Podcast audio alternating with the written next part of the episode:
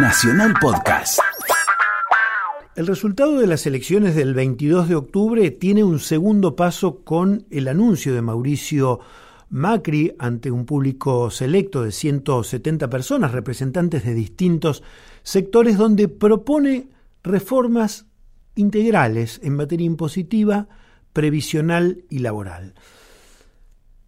Por un lado hay un signo que eh, parece indiscutible, que es el relevo de Ricardo Burjaile al frente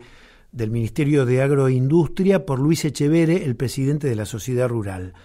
Basta recordar que hace muy pocos años la sociedad rural era vista por el gobierno de Néstor y después por el de Cristina Kirchner como uno de los arietes de eh, la propuesta de tener un país más desigual y más dependiente.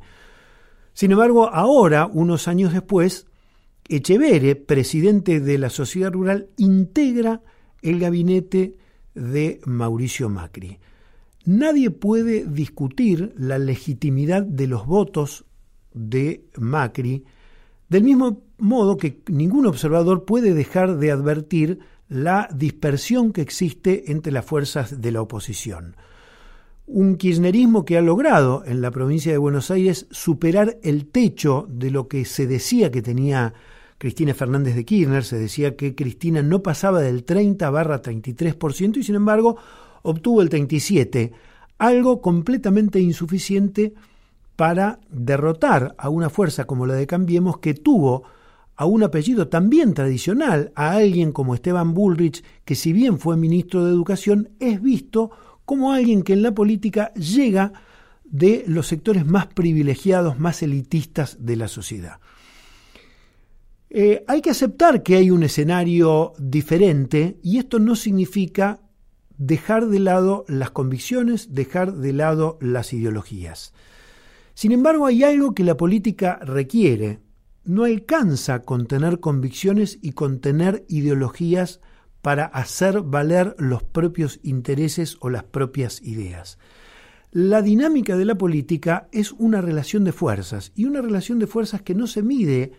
ni en la calle ni en la altura de la voz, sino que en un país que lleva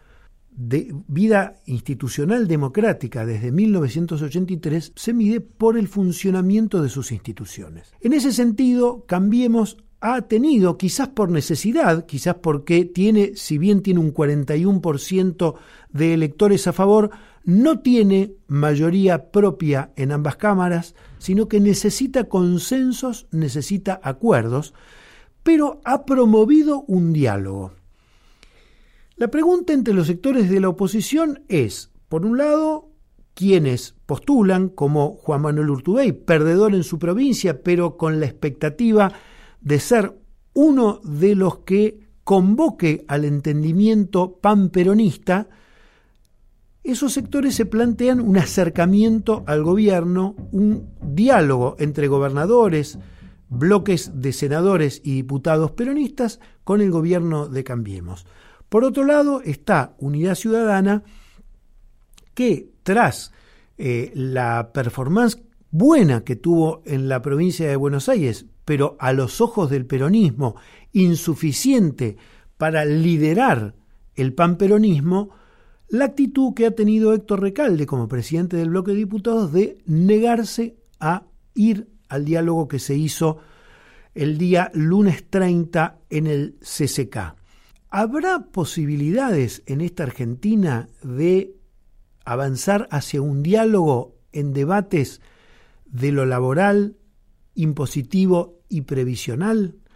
Quiero decir, si a todas luces, a mi criterio, la reforma previsional que propone el gobierno de Mauricio Macri es para achicar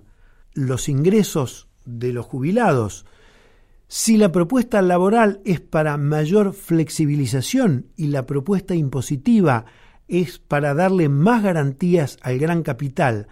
aunque a mí me parezca esto ¿Será posible que quienes piensan similar a como puedo pensar yo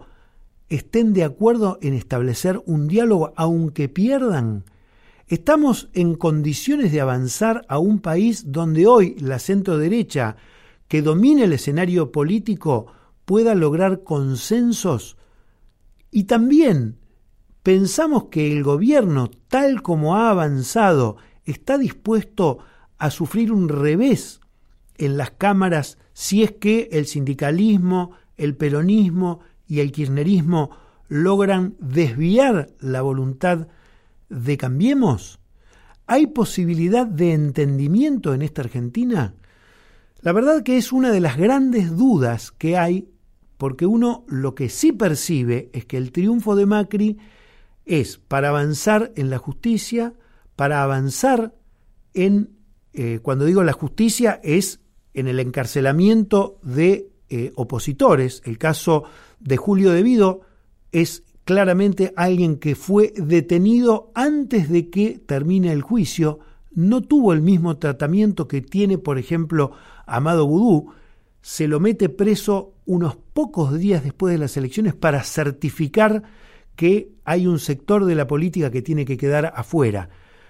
Eh, podrían seguir todos los juicios a Julio Devido con él en libertad. Sin embargo, esta es la manera de Cambiemos de avanzar en la justicia, como es la manera de Cambiemos de avanzar sobre grupos empresariales como el grupo Indalo que tienen medios de comunicación y que ahora quedó en manos de un fondo de inversión radicado en Estados Unidos y tiene al frente de ese fondo de inversión en la Argentina para comprar al grupo Indalo a un ex cardenal Newman